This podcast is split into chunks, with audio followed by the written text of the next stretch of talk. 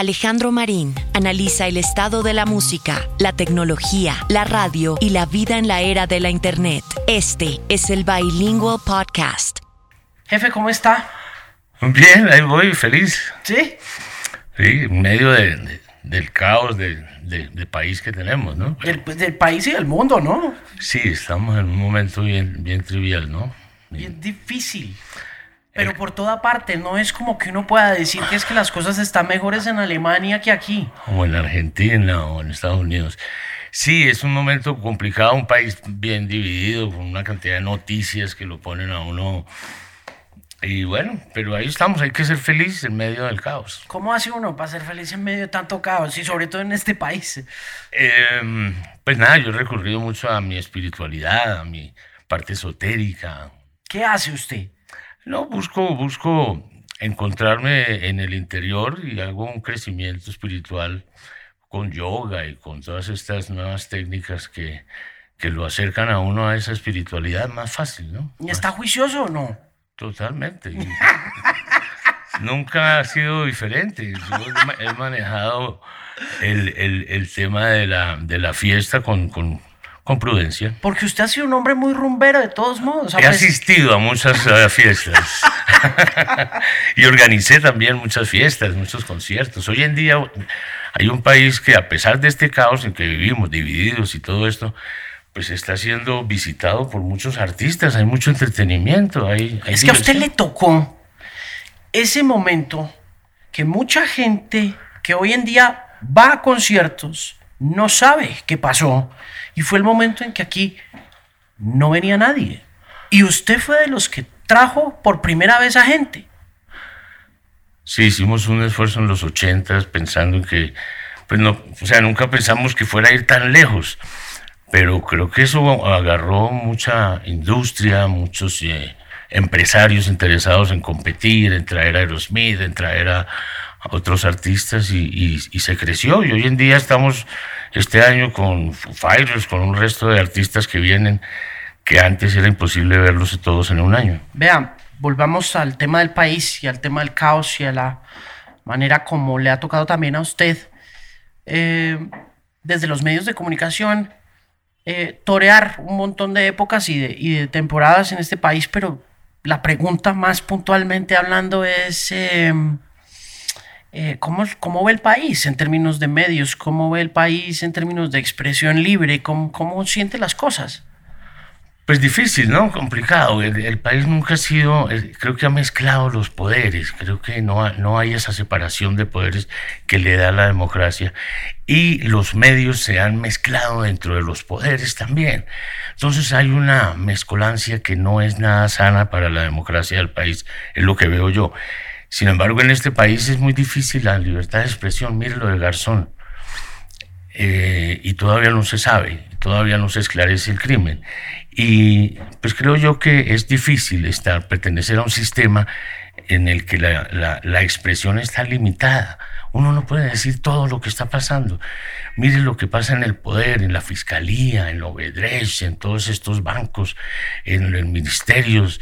Eh, pues el gobierno tiene una misión bastante difícil, que es enderezar este país, y no lo está enderezando. Fíjese, todas las evaluaciones del primer año. Pero creo que eh, en medio de todo eso hay que, hay que estar, hay que buscar con fe la felicidad, el, el estar alegres de cada día. Creo que hay más cercanía por parte mía hacia, hacia, hacia Dios. Como dueño de medios, ¿usted cree que hoy en día los medios son más, están más restringidos para opinar y para comentar que... No hay libertad realmente. Está difícil que haya libertad de expresión porque hay represalias frente a los periodistas que se atreven. Y eso lo hemos visto últimamente con más, más claridad. Y obviamente los procesos en los cuales eh, la justicia opera eh, también son cuestionados. Mire eh, lo que están los escándalos de la, de la Corte Suprema.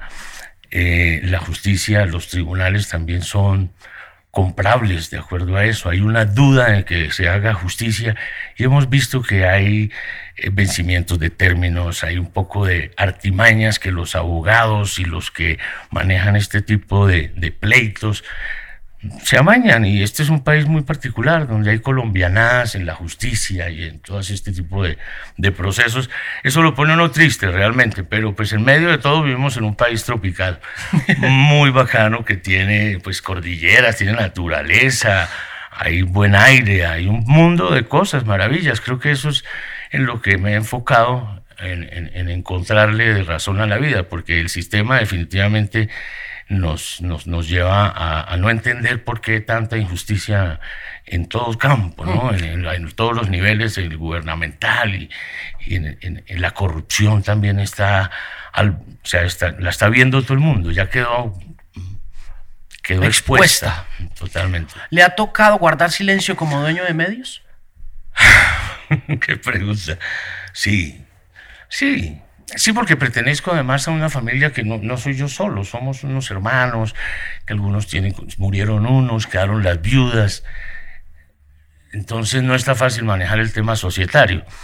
Sin embargo, creo que eh, tenemos como em, eh, hacer unos emprendimientos bonitos en los contenidos de Internet. Hoy en día todos estos podcasts que hay eh, nos permiten sacar nuestro talento de, de comunicadores y sacar unas, unas nuevas formas de comunicación que no son como la radio de los 80, que era muy romántica, muy bonita, el, teatro de la imaginación llevado al, carro o, al radio. Hoy en día está puesta aquí en el teléfono y, creo que han cambiado mucho las cosas para bien. Falta que todos culturalmente entendamos que es un, unos medios de comunicación que todavía no tienen la responsabilidad que tuvo la radio en su momento. Entonces cualquiera hace un streaming, un Facebook Live, y de pronto se replica y tienen un golpe y, tienen dos millones de, visitas o 12 millones como la que tiene Julio Correa. Mm. Entonces hay un poco de cosas que están sucediendo para beneficio de los que pretendemos comunicar independientemente, libremente, una libre expresión. Eh, y realmente está, es cuestionada. Yo, yo he, entrado en un silencio desde hace un par de años en las redes sociales, que es la conversación pública, donde finalmente la expresión es necesaria. Se siente uno bien contando y diciendo las cosas que pueden suceder. Pero hay veces que, que pisa uno la lonchera. Y así le pasó al Señor, a todos los que han querido eh, eh, expresar la verdad y la, de la democracia, pues son como que frenados de inmediatamente. Mm. Usted como pionero y como innovador de formatos, ¿qué vio en la radio musical que en aquella época era conocida como la radio juvenil? Eh, ¿Por dónde arrancó? Que cuando usted habla del teatro de la imaginación, uno se pone a pensar en ese romanticismo del que están hechas las carreras de figuras como usted, de figuras como yo, de figuras como el mismo Villalobos, y uno dice, pues uno tuvo una motivación, una. Yo recuerdo la motivación mía, yo recuerdo mucho estar andando en una bicicleta con cuatro o cinco chinos muy, muy, muy gamines por, por el batallón Ayacucho y pasando por ahí y viendo en una ventana a un disc jockey de radio haciendo un turno y nunca más regresando de esa mirada de la ventana. Yo me quedé ahí, al frente de esa ventana, con los ojos puestos sobre el micrófono y simplemente tengo esa imagen ahí de decir, eso es lo que yo quiero hacer en mi vida para siempre. En su caso, ¿cuál fue o cuál es ese recuerdo romántico de querer hacer una radio como la Superestación? Tal vez leía lo que en los ojos de las personas que pensaban como usted en una época anterior, porque les veía las ganas, ¿no? o sea, creo que tuve la facilidad de leer en las personas que, que se me cruzaban en el camino, porque nunca salía a buscar exactamente al disjockey de, no sé dónde, ni de radio tal, nunca, siempre llegaron ahí, y entre la gente que pasó por la, por la emisora, eran oyentes, los que se volvieron, los que se volvieron eh, y productores, todos llegaban a la emisora y simplemente como que empleé una intuición de saber quién era el que tenía ganas y pasión por la radio. En una conversación sencilla uno sabe quién tiene ganas de hacer buena radio. Y me rodeé de, esto, seguramente me equivoqué con alguno, pero, pero, pero si los ven, los, Chucho Benavides, eh, todos empezaron con Carlos Cadavid, Hernando Romero Barliza, eh, Tito López, todos ellos en comienzo se les ve desde que, tienen, que tienen ganas y pasión por lo que están haciendo. Entonces, como que no necesité porque realmente la, la, fiebre la traigo en la sangre. Yo me crié escuchando Radio Super, que era lo que manejaba mi papá, Ecos del Conveima de Ibagué, La Voz del Llano de, Villavicencio y esas emisoras de AM. Eh, pues tenían unos programas interesantes, Jaime Padrón Fernández, Tulio Zulvaga, eh, perdón, Tulio, otro, otro Tulio, pero bueno, ahí aparece la mezcla de esa radio tradicional que tenía yo en la imaginación y las ganas de hacerlo de forma moderna, juvenil. ¿Cuántas emisoras tenía su papá?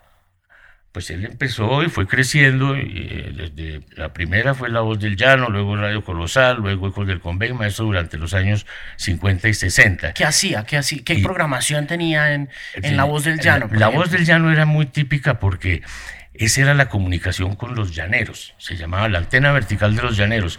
En el llano no había teléfono, no llegaban los telegramas fácilmente, entonces se escuchaban radio y a través de la voz del llano se daban los mensajes urgentes para el llano, decía la, promoción. Mensaje urgente para el llano. Entonces se le avisa a doña Alcira Rodríguez, que en, tal vereda, que le van a llegar los dos eh, paquetes y que aliste el burro porque eh, llegan en camión.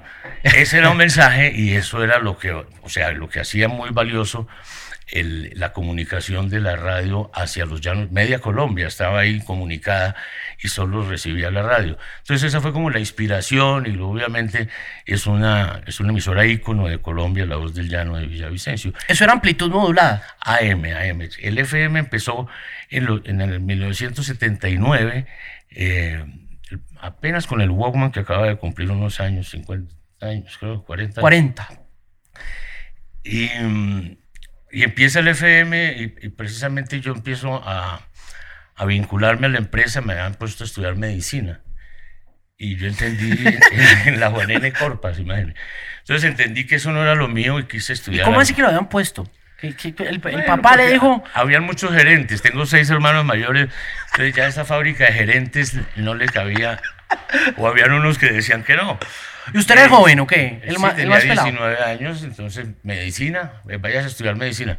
Estudié un año en la Corpas y allá hay que dedicarse o dedicarse. Yo realmente no me puedo dedicar a medicina cuando lo mío era la música y era escuchar radio todo el tiempo, siempre escuché radio. Entonces me pasé a estudiar Derecho en la Católica, con eso podía trabajar.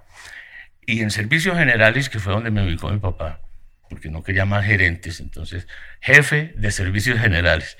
Eso era todero. Y en medio de eso, de ser todero, pues aparecen los ingenieros y los conductores y, y, y, el proyecto de buscar dónde poner una emisora en FM. Entonces estudié los patrones que se necesitan para, para que haya buena radiación de la antena. Y me mezclé con los ingenieros y, cuando nos dieron la frecuencia, eh, la instalé provisionalmente con lo que teníamos en el barrio del Paraíso. Y empezamos a sonar así, con unas ganas de, poner música y de yo, yo dormía con la radio puesta. ¿Qué oía? escuchando música, escuchando... ¿Qué cosas?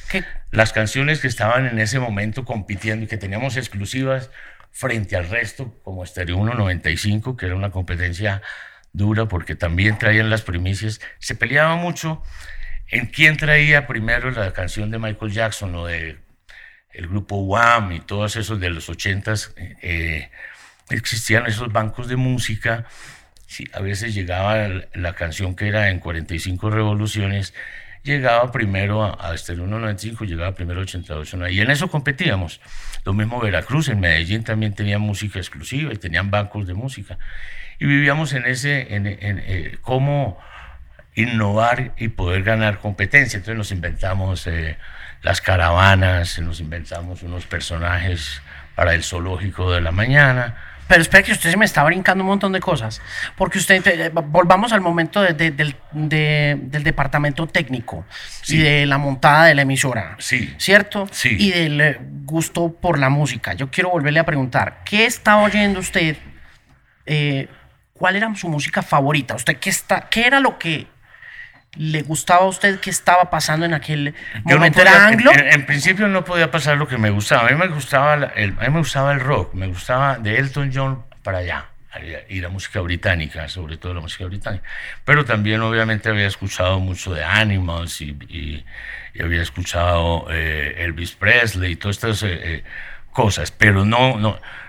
La emisora inició con música instrumental porque veían el FM como que debía ser brillante, ¿no? Eh, eh, estilizada, eran estos términos que usaban, ¿no? Entonces ponían Ray Conniff. Poníamos Ray Conniff, pero las versiones de los Beatles, las interpretaciones de, interesantes. Entonces empezamos a seleccionar todo ese Paul Muriat y toda esa, toda esa parte instrumental y en un año ya habíamos cambiado a los originales, a Elton John, a Michael Jackson o a los Jacksons de, de esa época, 81, 82.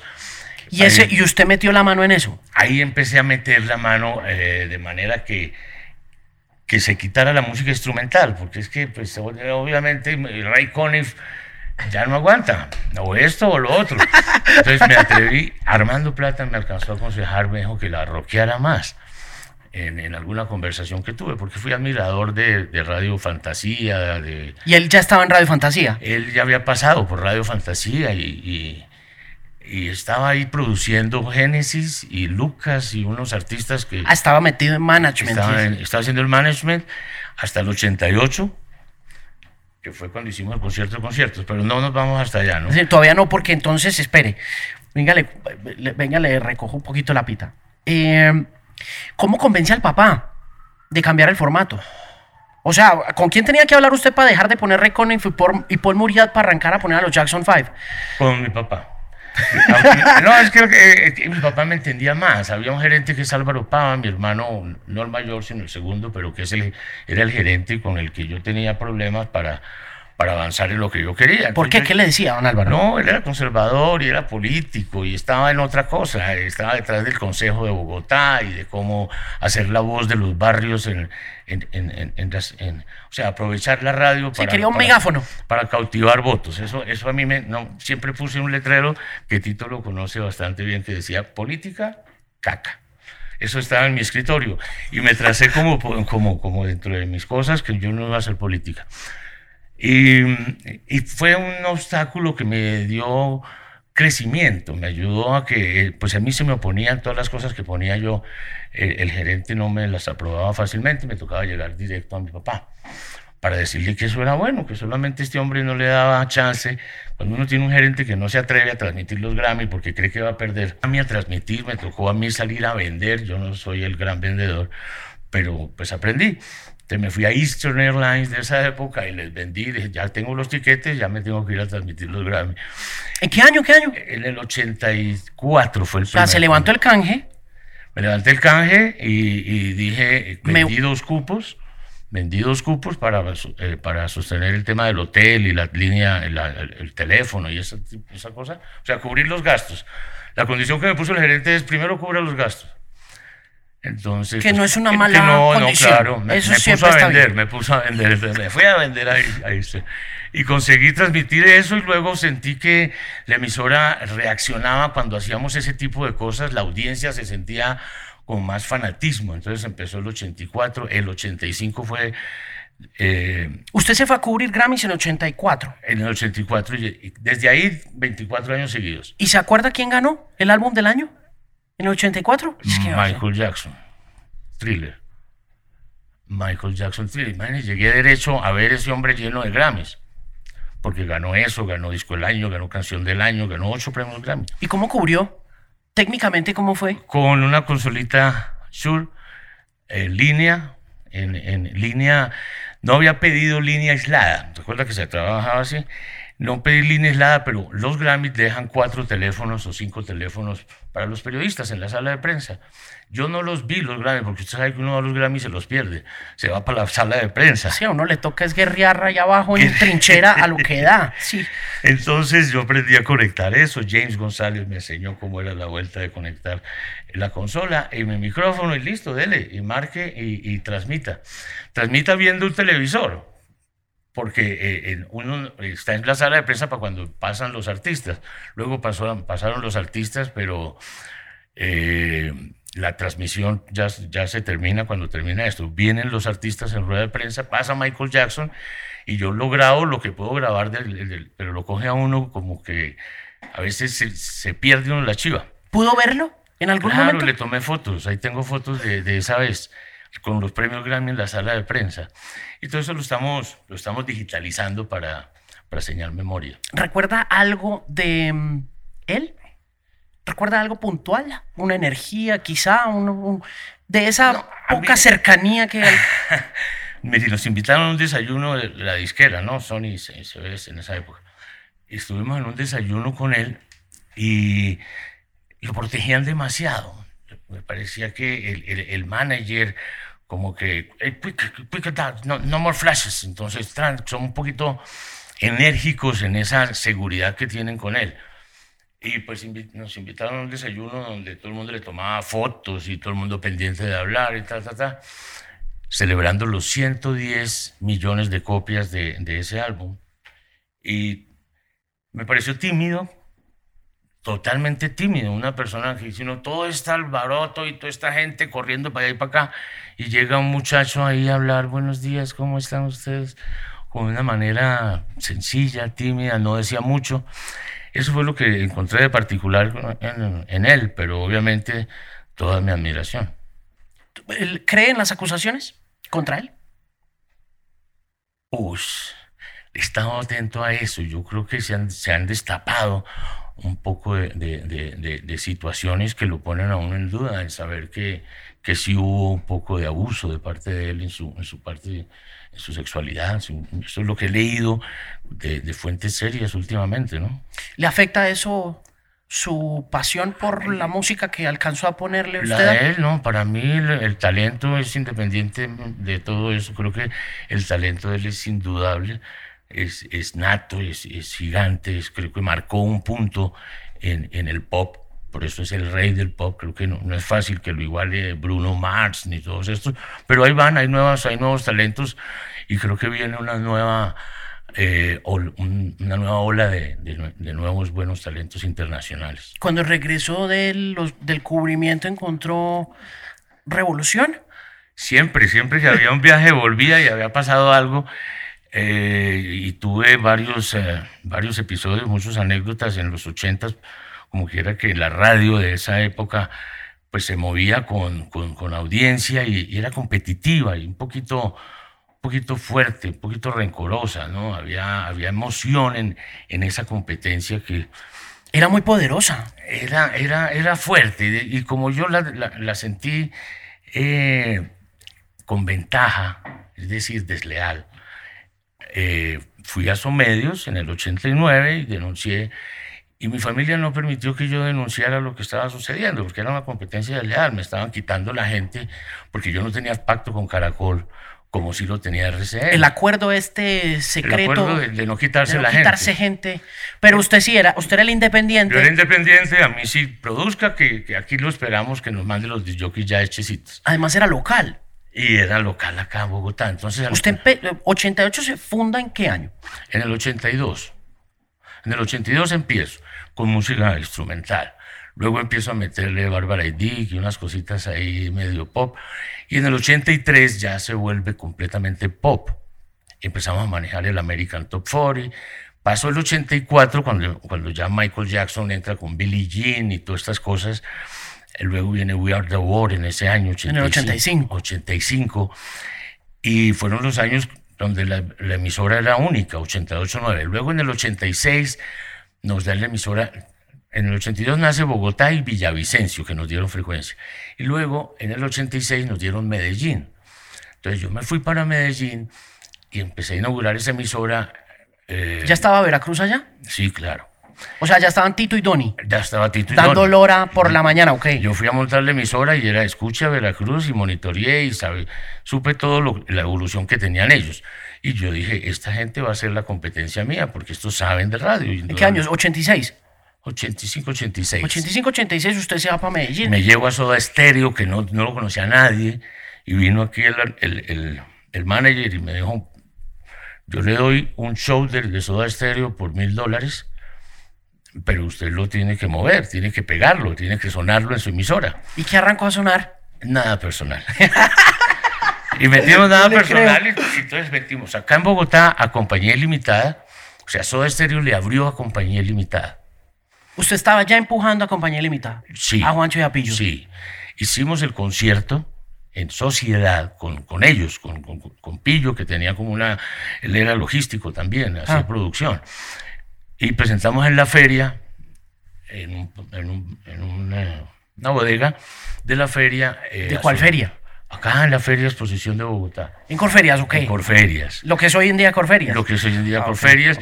Rompieron, o sea, habían un poquito de vándalos en ese momento y rompieron el, el portón de entrada. Fueron lo- cosas que nos empezaron a pasar porque no teníamos experiencia en conciertos. Venga, le pregunto, em, ¿usted por qué le apostó a lo local? Sabiendo que, o sea, usted arrancó y empezó, primero dio la lucha contra la música brillante, se la ganó al hermano mayor.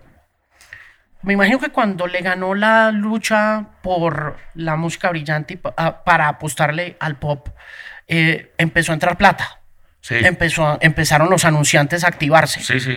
y empezó la pautica a entrar. Empezó. Empezaron las cuñitas a... Sí, a funcionar, a facturar. Empezó a facturar la cosa. Claro. Y, y, ve- y cuando... ¿Por qué le da por lo local? Porque, porque cuando llegamos a Medellín precisamente, Medellín, ¿cómo iba a competir yo con Veracruz que tenía los DJs que más sabían de eso? Tito y Doni pues eran inigualables allá. Entonces me encontré con Carlos Acosta y Vicky Trujillo y un combo que, que eran como tecno, eh, tenían un bar que era New, New Wave, eh, New Order, y, y tenían una mentalidad un poco más moderna que lo que tenía Doni y... y- y- Sí, porque esos dos eran más classic rock. eran classic rock, venían de disco ZH, ya habían hecho, ya estaban. Entonces estos tenían, eh, tenían la idea del rock en español. Ya aquí habían, las disqueras me presionaban con pasar esto, había pasado Soda Stereo. Compañía Ilimitada tenía una canción que se llamaba Siloé, pero era en español. Entonces yo les dije, y me lo recordaba Pillo hace poquito, yo les dije, tráigame la canción, pero instrumental. Yo se la paso, pero instrumental. Entonces empecé a pasar en Bogotá solo instrumental, porque era muy difícil pasar del rock en español cuando estábamos siendo exitosos con Anglo. Con el inglés. Con el inglés. Entonces cogí a Medellín y dije, metamos en Medellín rock en español. Vicky Trujillo es de las que más sabe de rock en español. Y O sea, usted Acosta- contrató a Vicky A Vicky y a Carlos Acosta y a para Alba. 80, y- para Super Estéreo. Super Estéreo Medellín 92.9. Y allá competí con rock en español y nos subimos porque se pegó mucho el rock en español y se bajó Veracruz. que arrancaron a poner? Eh, Toreros Muertos, eh, La Sonora de Bruno Alberto, Fito Páez, Sui Generis, eh, Charlie. Y eso no lo pasaba Veracruz. Veracruz ¿Quién era- estaba pasando eso? ¿Eh? ¿Quién? Nadie. No, ellos eran ellos. Entró por allá y luego lo pasaba yo aquí en Bogotá filtradito. Porque pues mi agüita amarilla me demoré en pasarla un poquito, porque decía yo eso qué va a pensar la gente. La gente creía que el rock era en inglés, o había mucha discusión en que, hey, el rock tiene un idioma y es el inglés. Eso luego se, se cayó porque mire todo el rock que hay en español hoy en día exitoso también. Eso fue muy revolucionario porque yo me acuerdo que la controversia alrededor de mi agüita amarilla era poderosa en las casas de uno. O sea, cuando usted nos pegó a canción, los problemas en los que nos metimos nosotros con los papás y con las mamás era peor que tener un disco de Black Sabbath. Era peor que tener un disco de Sabbath. Entonces, en Medellín tienen el mito de que yo llegaba a Medellín y quitaban mi agüita amarilla porque yo estaba monitoreando. Y porque le daban náuseas a mi mujer embarazada. O sea, se inventaron cuanta vaina, ¿no? llegó el jefe y entonces quite la agüita amarilla y quite eh, eh, todas estas cosas. Luego dije yo, no, aquí hay que abrir, hay que me- meta la agüita amarilla y meta, yo no me llamo Javier y empecé a escuchar y me empecé a sacarle gusto y fascinación al, al tema. Y entró, y fue cuando llegó el concierto de conciertos, 1987. Me traje yo eh, a Tito, hablé con Tito porque llegué, llevé a Miguel Mateos a Medellín. Y allá se me apareció Tito, me dijo, yo soy Tito López y quiero trabajar con usted.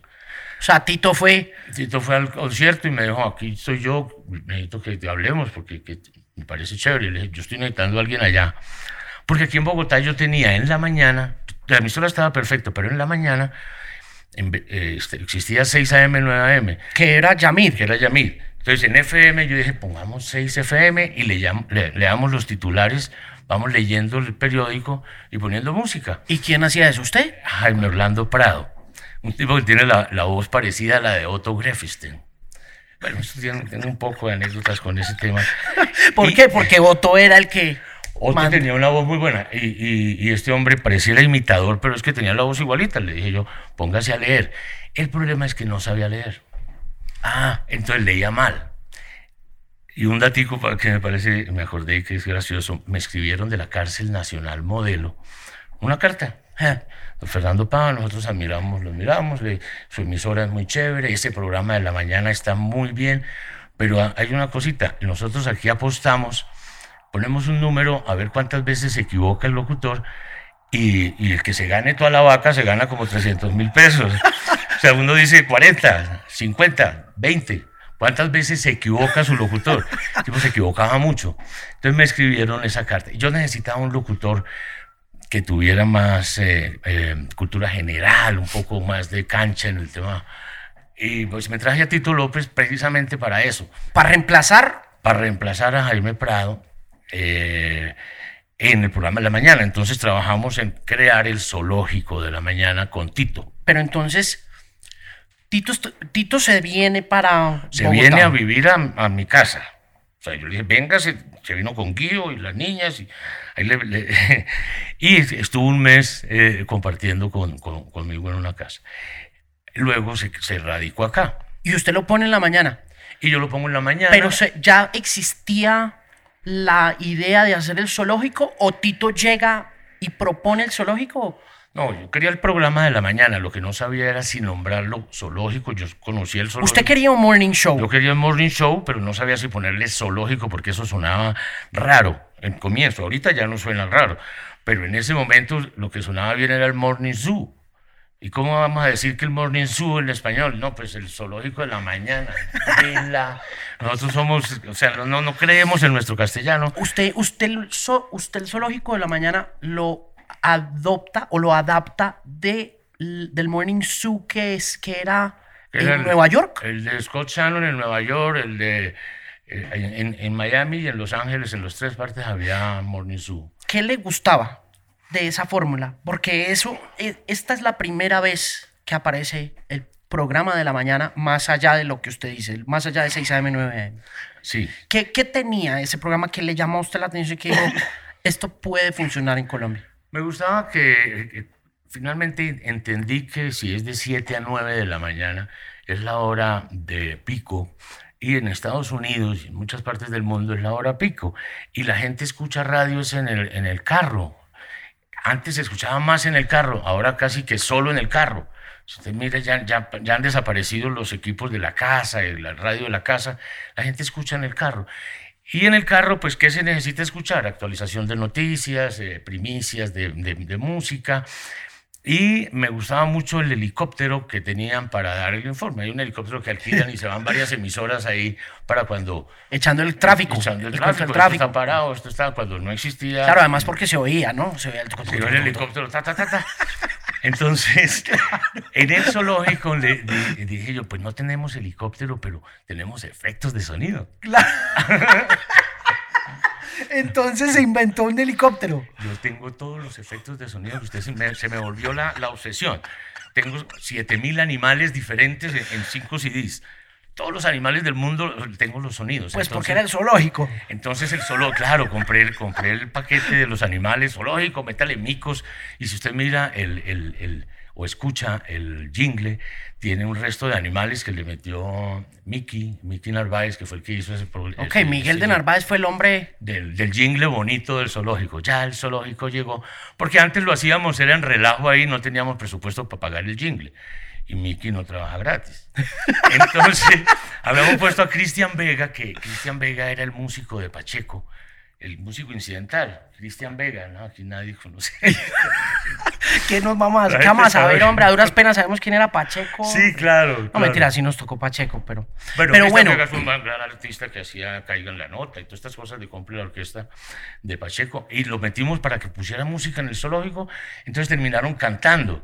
Ya el zoológico se va, ta, ta, ta, ta, ta, ta, ta. Él les ponía música y el, el Diego, el Capi, Deisa cantaban encima. Pero espere, entonces Tito llega, se sientan, Sí. montan zoológico. Sí. Cuando se sientan a montar zoológico, ¿quién es el siguiente a bordo?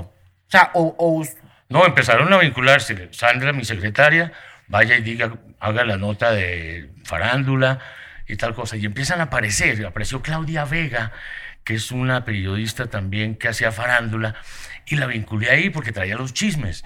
Y de ahí salió Carlota, que, eh, "Ey, ¿quién va a decir los chismes? No, yo no me atrevo a decirlos. No, pues hágale, transforme la voz y lo hace como Carlota. y entonces Claudia Vega se convertía en, por cuestión de efecto de sonido. No, el, el- el que se convertía era Jorge Marín. Ah, ok. que hacía voz de efecto de sonido y, y ahí eh, ya aparecía Carlota.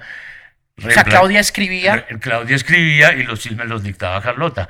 Y en el periódico El Tiempo aparecía una sección, dicen, yo no sé, que era eh, los chismes que, que aparecía de Carlota o de Claudia Vega que nos ayudaba con esa, con esa parte de farándula, ¿no? Se casó Pernía, no sé qué pasó con él, los actores. Claro. Y empezamos a darle ingredientes, a mirar qué era el plato del zoológico de la mañana. Póngale esto, póngale esto. Y en eso Tito es muy inteligente. Creo que Tito tiene claro el esquema. Entonces me fue fácil eh, eh, encontrar lo que yo quería. Sin embargo, Tito no dura sino siete meses. A pesar de haber firmado dos años, a los siete meses se lo llevó Caracol y me dijo, hable con los abogados de Caracol que yo me voy. O sea, Tito lo dejó. Tito me dejó, Usted- me dejó Villalobos, me dejó Jorge Marín, se, se- se fueron para Radioactiva, porque obviamente Caracol tenía un poco de ventaja, tenía televisión. Tenía plata, tenía el televisión. Grupo Santo tenía- Domingo, entonces y nosotros ahí ya... Entonces, Entonces, ¿usted qué hace ahí? entonces nada, eh, competir. Me rearmé porque eh, Alejandro Nieto, hermano de Andrés, que no era locutor, yo lo veía por ahí y le dije, venga, ¿y usted por qué no se mete más bien? Ya se me llevaron a su hermano para la competencia, ¿por qué no hace una... eh, se mete al zoológico? Y entró y de una vez el hombre eh, estudiaba ingeniería industrial en, en los Andes y aplicó todos esos conocimientos administrativos a- al, al- al tema de producción. Era un genio él, ¿no? Sí, sí, sí, sí. Con él trabajamos mucho, sobre todo porque queríamos que el locutor y el disjockey no fuera únicamente un lector de lo que le pongan ahí, sino un productor. Un productor. La idea es que el disjockey que se sentara ahí cogiera el Soundforge y lo supiera manejar, editara su, su turno, hiciera cosas. O sea, enseña, apre- le enseñaron a los disc jockeys a ser a ser productores. radiodifusores profesionales. para que y hubo un canje y nos metimos todos a aprender los primeros eh, edición entonces nos, nos metimos a que cada uno hiciera su nota Perdomo también participó en ese tema y Deisa y todos hicieron el curso Carolina le saca hicimos para poder hacer nuestras notas y así llegó Alejandro Nieto a Caracol y luego al grupo Prisa y llegó Pero espere, cuando, cuando, cuando Nieto, Alejandro Nieto 89 estamos Sí. hablando de hace 30 años Alejo Nieto coge 88 en el 89. en el 89. Se Ya va por- Tito. Se fue Tito y entonces quedó Alejandro Nieto, se fue Andrés Nieto. Pero en ese momento, yo me acuerdo que a pesar del, del éxodo, eh, eh, eh, ese fue el momento más grande de 88.9.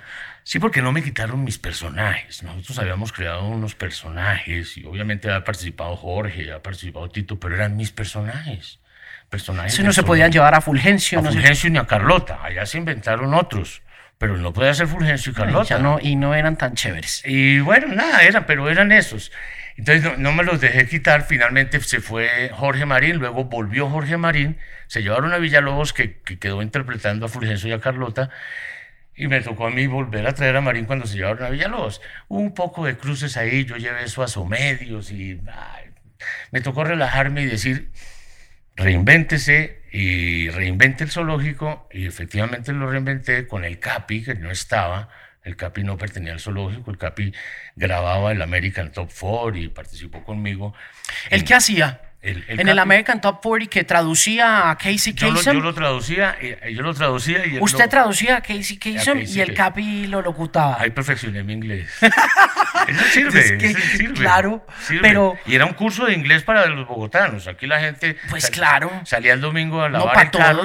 La costumbre era lavar el carro escuchando primero los fantásticos de fantasía. Eso sí, de ahí lo aprendí yo que Álvaro Monroy con Radio Fantasía tenía los 100 fantásticos y la gente el, conteo. y el, conteo de las 100 fantásticos. Y así hicimos el American Top 40 en, en inglés, que era una clase de inglés. ¿Cuánto costaba eso? Porque eso era un servicio también, eso lo cobraban. no, me tocó buscarle el patrocinio aquí de Pepsi y ellos estaban buscando también que Pepsi estaba saliendo con la decisión de la nueva generación Claro. Hacia a, una competencia entre Coca-Cola. Coca-Cola y Pepsi. ¿En, qué año fue eso? En 85-86. O sea, usted compró el American Top 40 en el 85. En el 85. Wow. El 84-85 empezó. Entonces todo era curso de inglés y de música. Y luego el Capi lo hacía para el domingo traducido y yo lo quise vender para Sudamérica. Entonces viajé con Barbara Rounds de Radio Express por todo Sudamérica a sembrar el American Top 40 en español con el Capi Hernando Romero, era mi, mi voz. Sindicó al Capi. Era Casey Kasem en inglés y, Hernando Romero Barliza. Pero allá en los países a donde fuimos, Argentina, Chile, Bolivia, Brasil, dijeron, sí, muy chévere la idea, muy bueno, pero nosotros hacemos el nuestro. O sea, se aguantaron un mes que fuera el Capi la voz de... de... Entonces ellos... ¿Y por qué? ¿Por qué nunca se pudo hacer así? ¿Por, qué, por, qué Casey Kasem sí fue más exportable? Porque ya era, era el original, era la voz original. Entonces ellos dijeron, si lo vamos a hacer en español, pues lo sacamos con el peruano, con el chileno. Sí, cada uno, rock, eh, radio Rock and Pop de Buenos Aires, que dijo, listo, entramos. Yo armé el sistema hispanoamericano de rock, se llamaba, donde todos participábamos a los otros porque estaba entrando el rock en español. Allá ya estaban los prisioneros con ganas de venir. Entonces me reuní con los prisioneros que nunca habían venido no, y ya tenían el baile de los que sobran y aquí no había sonado todavía los prisioneros. Y usted arrancó a poner eso. Y Entonces dije, esto es lo que viene, esto es lo que viene. Entonces el baile, el baile Usted sí no. Entonces, usted nos pegó eso, los prisioneros, o de estéreo, los hombres G. los hombres G también llenaban acá. Y entonces llegan al concierto de conciertos donde transmitimos, hicimos, el mejor momento de 88-9 fue en el año 88, cuando de ahí sale Armando Plata, que me ayudó en la transmisión, a proponerle a Caracol hacer una emisora juvenil como, como fue Radioactiva que acaba Y Armando le dijo, oiga, voy a montar esta vaina. Sí, igual no, él no trabajó conmigo, él solo se unió para el concierto de conciertos y nos veíamos eventualmente. ¿Cómo le fue en el concierto de conciertos? Porque volvemos a lo que le decía al principio de la conversación y es que usted es pionero no solo en haber pegado un montón de cosas de locales y nacionales e, y latinoamericanas, en haber hecho del anglo una cultura muy especial, en haber pegado el, el, el zoológico, sino que usted montó un concierto que nunca había pasado antes en este país, un concierto para gente joven. Yo no, pues es como que la, vida en este país para muchos de nosotros se compone en la vida antes del concierto de conciertos y después del concierto de conciertos. Sí, sí, eso fue. ¿Hizo plata? ¿Hizo plata? Eh, no mucho. Fíjese que estaba, estaba, estaba asociado con unos tigres, Armin Torres, Felipe Santos. Y obviamente la emisora era la que jalaba lo que dijera la emisora. Entonces hicimos un concurso de tapas para la... Recambio. Para Coca-Cola. Puede editar eso. Entonces les dije, yo les hago un concurso con los colegios a ver cuántas tapas recolectamos de, su gaseosa. ¿Cuántas? Y eso llegamos, llegaban camiones con costales llenos, no, o sea, finalmente nos tocó decir al ojo, porque ¿quién va a contar las tapas? Tocó por peso, tal vez. Y lleves esas tapas. Eh, no recuerdo qué, creo que fue el Calasanz. Todo el curso se fue gratis para el concierto. Entonces ah, se movía mucho porque nosotros nos metíamos a las rutas de los colegios, por ejemplo.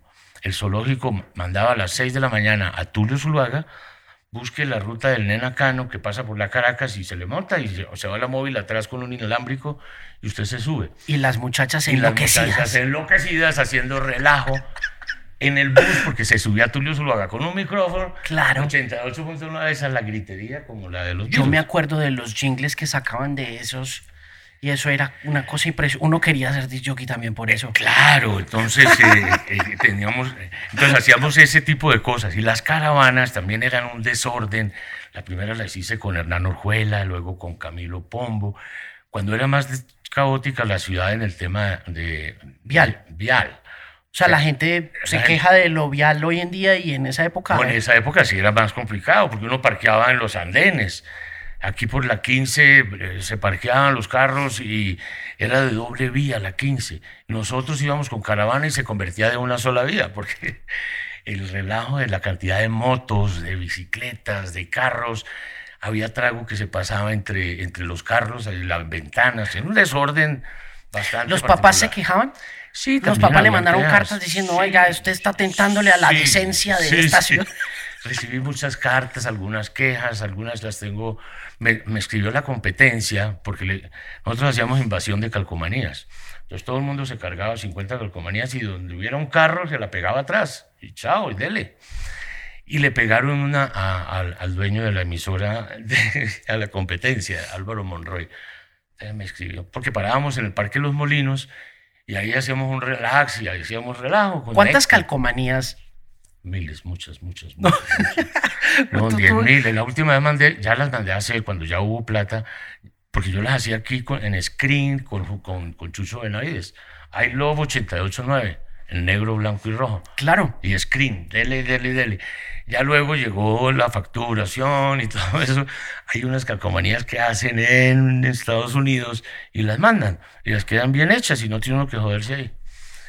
Entonces compré calcomanías y esto se volvió la invasión de los stickers porque los carros, luego lo hizo bien la W, que era que los carros participaban en premios. Sí, arrancando en abril del 2003, Julio Sánchez Cristo fue también... Esta misma vuelta, hizo la misma vuelta, nosotros lo habíamos hecho en el 86. Lo que pasa es que usted era...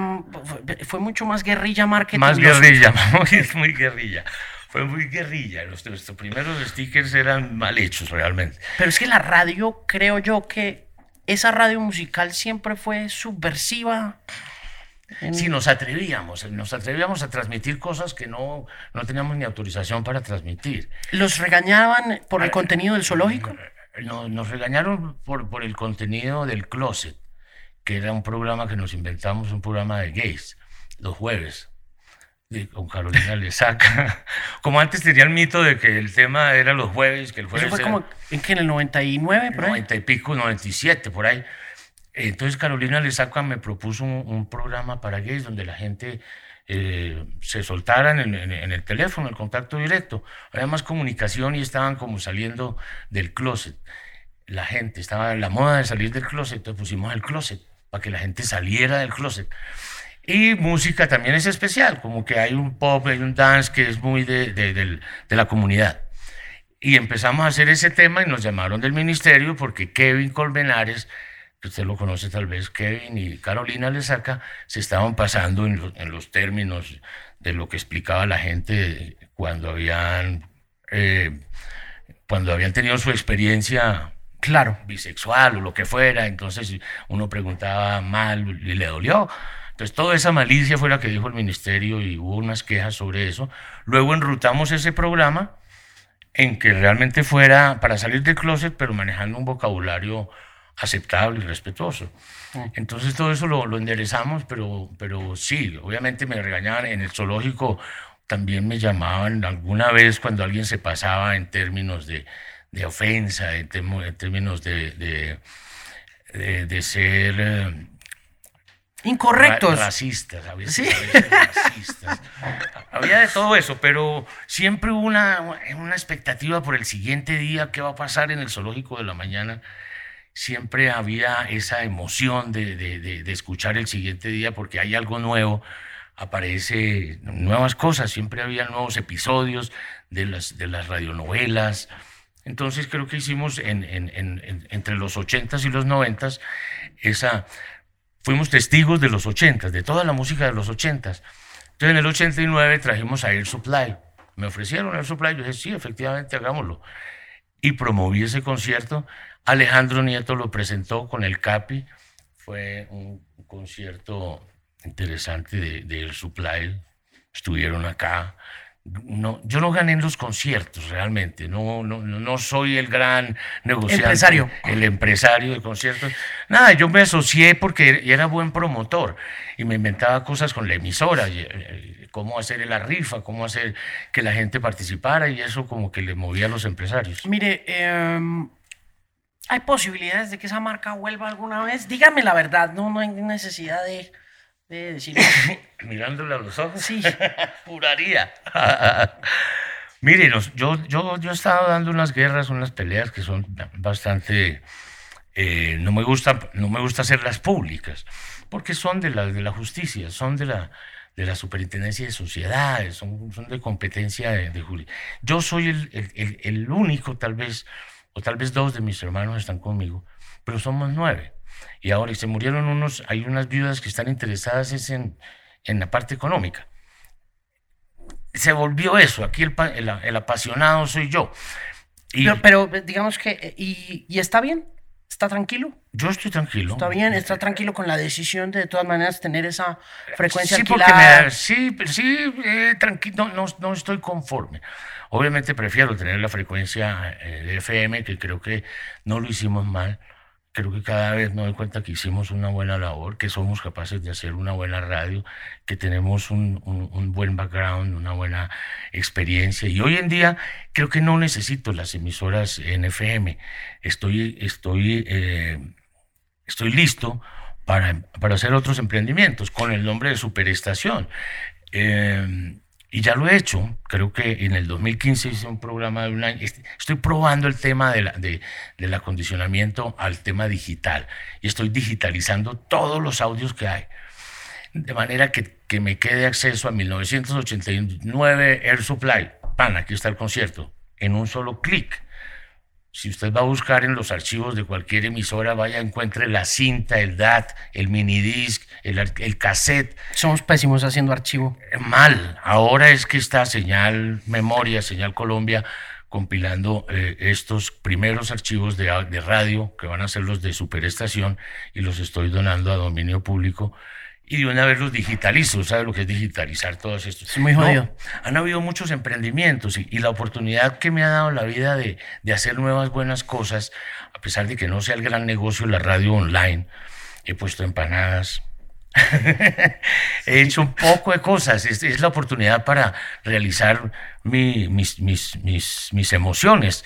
Entonces, eh, hice radio por internet, tuve un grupo importante y bien diverso con 23 canales. Sí, fue muy líder en eso también.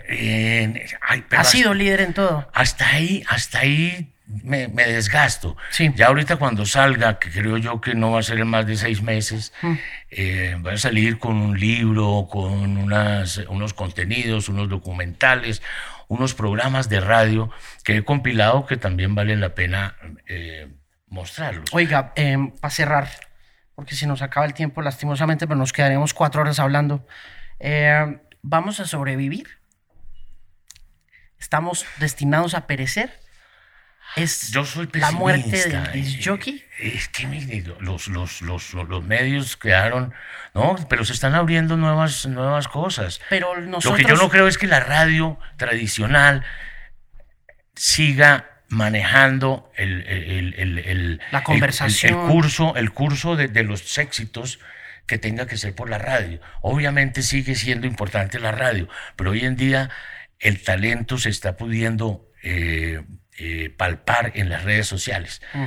Hay gente que no necesita la radio, ni la televisión, ni nada de esos impulsos, sino con su talento pone su canal de YouTube y la gente aprecia y, empieza a generar ese gusto por ese tipo de música.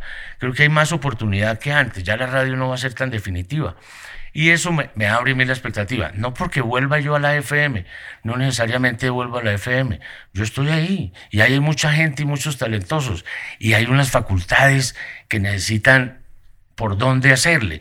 Entonces he estado en foros, en talleres, en conversaciones de dónde deben los estudiantes crear sus propios medios de comunicación.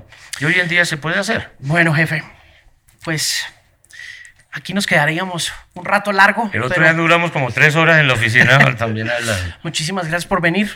No, para mí es un placer. Le decía que estoy feliz porque no solo lo admiro y lo aprecio bastante. Muchas gracias, jefe.